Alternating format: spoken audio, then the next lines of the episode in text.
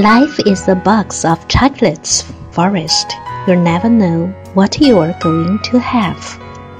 生活就像一盒巧克力，你永远不知道下一块会是什么。我心怀好奇与期待，那些味道如何充实我的灵魂与现实。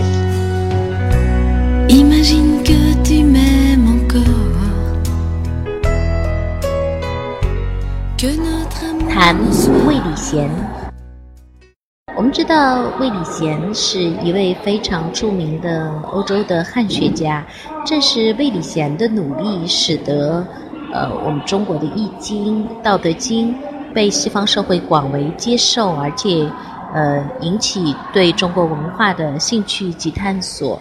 呃，直到今天依然有非常多的译本，实际上是基于魏礼贤当初的德文的译本啊。呃，那我最早接触魏礼贤呢，是阅读他的《中国心灵》，那让我非常的震撼。嗯，当然我们也知道荣格和魏礼贤有一段交流。嗯，为了魏礼贤。我还专门去青岛的很多地方去走访、去体验啊，在这个城市里面也有魏礼贤很多的气息。在他短暂的生命里面，他做出了我们所不能想象的伟大的成绩。那实际上他和荣格的交往是怎样呢？我们可以听听荣格怎么说。我最初见到魏礼贤是在凯塞林伯爵家，当时正在。达姆施塔特召开关于智慧说的会议，那是二十年代初。一九二三年，我们邀请他到苏黎世来，他在心理俱乐部就《易经》一书发表了他的看法。早在与他认识之前，我已经对东方哲学开始感兴趣。大概在一九二零年，我开始对《易经》一书做实验。一年夏天。在波林根，我决定向这本书所产生的谜发起全面的攻击。我没有采用传统方法采一堆欧翅草，而是给自己砍下一捆芦苇，向那谜开始冲击。我常常坐在有一百岁的梨树下的地上，一坐几个小时，那本《易经》就放在身旁。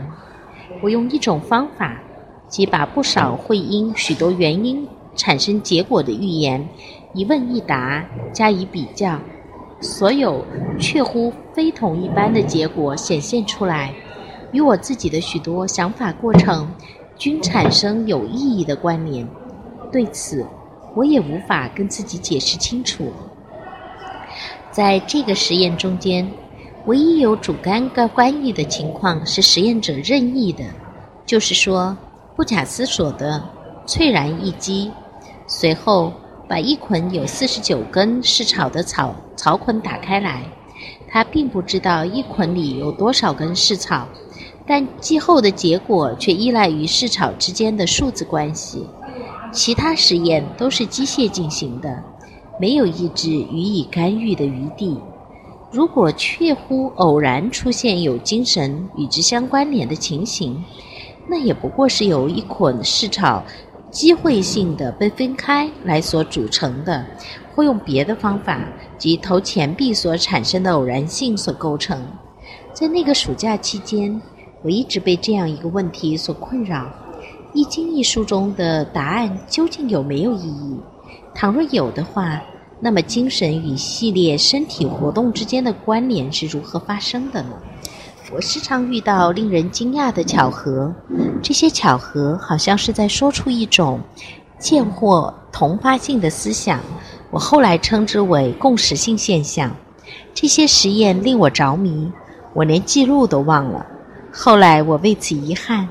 以后不管怎样，当我经常在我的患者身上做实验时，十分清楚的是，有相当一批答案对了。例如，我记得一个年轻人的病例。他有强烈的母恋母情节，他认识一个看上去似乎对他很合适的姑娘，可是他不想结婚，不知怎的，他不明白自己的情绪，然后他发现自己再次听凭威力无尽的母亲的支配。我给他做了实验，结果他的画成了六边形，上面写道：“这个女孩太有威力了，一个人不该娶这种女子。三十年代中期，我见到了中国哲学家胡适，我询问他对《易经》一书所持到的观点，得到的回答是：“哦，这本书不算什么，只是一本有年头的巫术魔法选集，没有什么意义。”他没对这本书做过实验，或者说他是这么说的。他记得他只偶然用过一次。有一天，他和朋友散步。这位朋友和他谈起不愉快的恋情，呃，这时他们经正经过一座道庙，他开玩笑地跟他朋友说：“你可以请教一下预言。”话没说完，呃，就真的这样做了。他们一起进了庙，请和尚解释《易易经》一书中的一段预言。不过他对这个解释的话一点也不相信。我问他那预言是否说中了。他不情愿地说：“呃，是的，当然。”我当时想起有名的好友的故事，即一个人做的每件事都是他不愿做的。我于是便谨慎地问他：“从这次事件中是否得到好处？”他说：“是的。”我也当开玩笑地问过一个问题：“那么那个预言有没有给你合乎情理的答案呢？”他犹豫着说：“啊，这个嘛，是的。”你这样说也行，好像这个话题显然令他不舒服。过了几年，我用芦苇做了实验后，《易经》一书便附带魏礼贤的评论出版了。我马上得到一本。令我感到欣慰的是，魏礼贤在有意义的联系问题上的观点和我大致相同，但他知道这方面的全面材料。因此可以填补许多空白之处，而我对此却无能为力。当他来到苏黎世时，我有机会大范围地和他讨论，我们也谈了很多中国哲学和宗教问题。他对中国思想所知甚多，这样他跟我的谈话使我一些感到困惑的问题得以澄清。这些问题是欧洲式的无意识强加于我的。此外，我跟他谈到我对无意识研究的一些结果，这并没有使他感到惊讶，因为他在这些结果中也认识到一些事情是他认为中国哲学传统独自拥有的东西。魏礼贤年轻时曾为传播基督教去过中国，在那里，东方的精神世界为他敞开了一道大门。魏礼贤是一个地地道道的宗教精灵。他对事情有着不被迷惑、颇有远见的目光。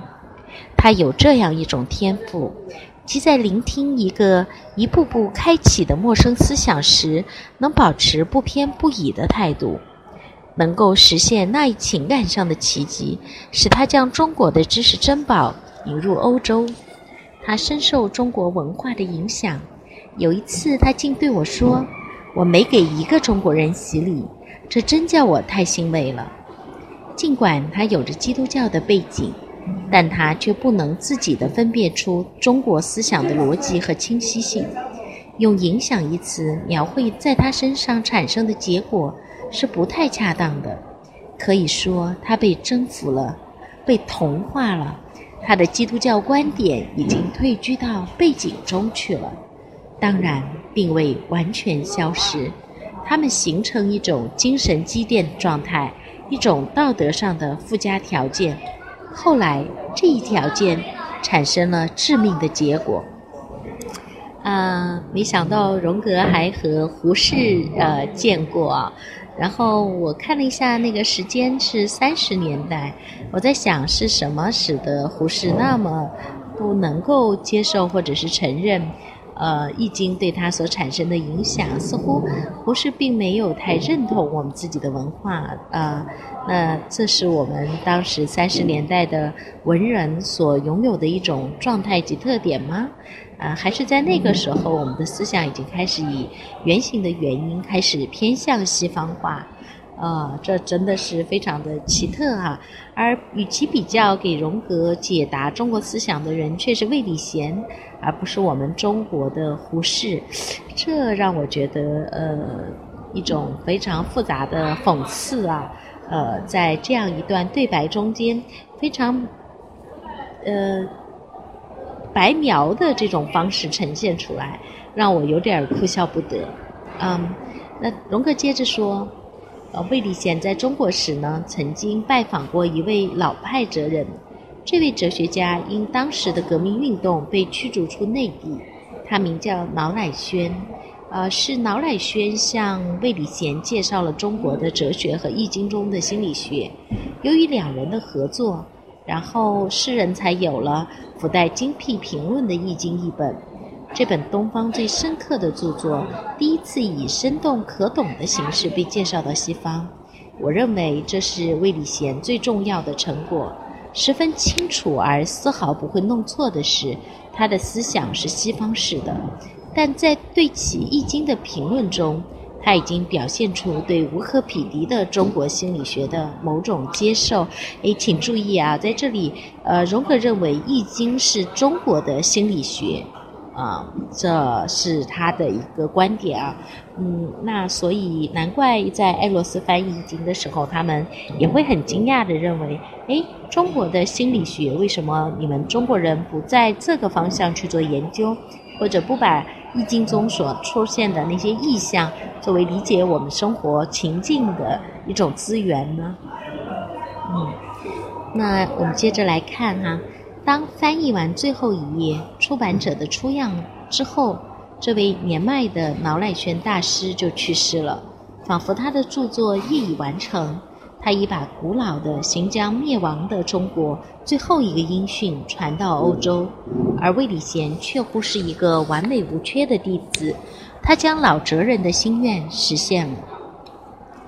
嗯，我见到魏礼贤时，他不仅在写作和说话上，连举止上看上去都完全像个中国人。东方观点和古代中国文化一步步步入到他的内心深处。他一回欧洲，便立刻参加了美因河畔法兰克福的中国学院的教师队伍中去。但不论是他在教学工作中，还是在给一般人开讲座时，他看上去都能感觉出欧洲精神的压力。基督教的观点和思维模式开始稳步地走向前台。我去听了他讲的几次讲座，结果这种讲座跟传统布道几乎别无二致。啊，这一段又让我感觉到，就是人其实是环境的产物。当我们在一个环境中间，我们就会不由自主地受到那样的一个文化的影响，成为那个集体意志中的一个产物。所以，人要想要有自己的一点个人的心灵。呃，能够发自内心的摆脱外部的环境对自己的影响，清明的看到自己的内心，真的也是一个非常不容易的事情。除非我们非常坚定的从很年轻的时候就听见自己使命的召唤，而且坚定不移的像荣格那样去成为使命中的自己，否则的话，即使像魏礼贤这样一个智慧的人。嗯，他也很容易受到集体心灵的一种规范化的影响。那他越是虔诚，呃，可能越是这样的问题会发生的越为呃严重。那在他的心灵里面就会出现两个层次的部分。如果他们同化的不好呢，就会出现问题。那事实果然是朝这个方向去转变的啊。那么，荣格说，这些朝过去的转变。在我看来，有些缺乏理智，因而是危险的。我将此看作是重新被西方的同化，所以我觉得，作为同化的结果，魏礼贤心里一定发生着冲突。我想，由于这是一次被动的被同化，即是说，是一次对环境影响的屈服，因此会产生出相对而言及无意识冲突的风险。一种他身上西方和东方精神之间的抵触。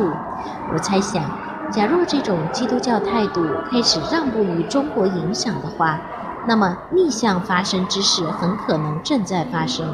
欧洲因素有可能再次占东方因素的上风。如果这种变化过程发生时，没有一种强有力的有意识的努力去加以诠释，那么无意识的冲突。就会严重的影响他的健康状态。啊，听了他的讲座后，我曾试图对威廉说，呃，让他注意他的危险。我给他的原话是：“我亲爱的威廉，请不要误解我的话。不过我有种感觉，就是西方的东西正在再次拥有你。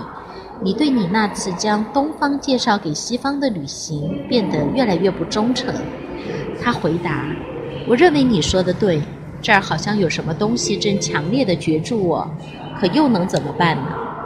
嗯，我们知道魏立贤非常年轻的时候就因为这个阿米巴虫病，呃，就是去世，而这是他在东方所罹患过的一个疾病。到西方的时候呢，他在非常医疗发达的环境更为呃卫生的或清洁的地方，却再次发作这个疾病而死亡啊！啊，这真的是非常的。有趣，而荣格认为他早已分享到了他的这个死亡事件的可能性啊。那么，当然，遗憾的是，呃，魏立贤他并无力找到答案。直到他临死前的几个星期，呃，荣格他那个时候已经很久没有听到魏立贤的消息了。那这个时候他说：“我刚要睡着，却被一幅幻景猛地撼醒。”在我床边立着一位身着一袭深蓝外衣的中国人，双手合十插在袖里。他在我面前深鞠一躬，好像希望给我个消息。我知道这很说明问题。那幻景特别清楚，我不光看到那人脸上的每根皱纹，还看到他棉衣服上的每条棉线。威廉的问题大概可以被视作意识和无意识之间所做的冲突。这种冲突在他那以西方和东方之间的抵触形式出现。由于我自己也与他有相同的问题，因此知道卷入这场冲突意味着什么。诚然，在我们最后一次会面时，魏礼贤也没有坦率地说出。尽管我向他介绍心理学的观点，他表现得感兴趣，但他的兴趣只保持在我说起的客观事物，如一个概念或一个宗教心理学引起的问题。也只到这时，他一切还好。不过，我一一试图去碰触他内心冲突那一实际的个人问题时，我马上能体会到他往后缩的感觉。一种将自己内心锁住的感觉，因为这个事情正中要害。这种情况我在许多重要的人物身上都观察到。记得歌德在《浮士德》里将其写成是一片人迹罕至的未被踏过的地方，其所有区域均不允许被强行入内。那儿是一个命运，也绝不允许任何人干扰。这就是荣格和魏立贤之间的这份际遇。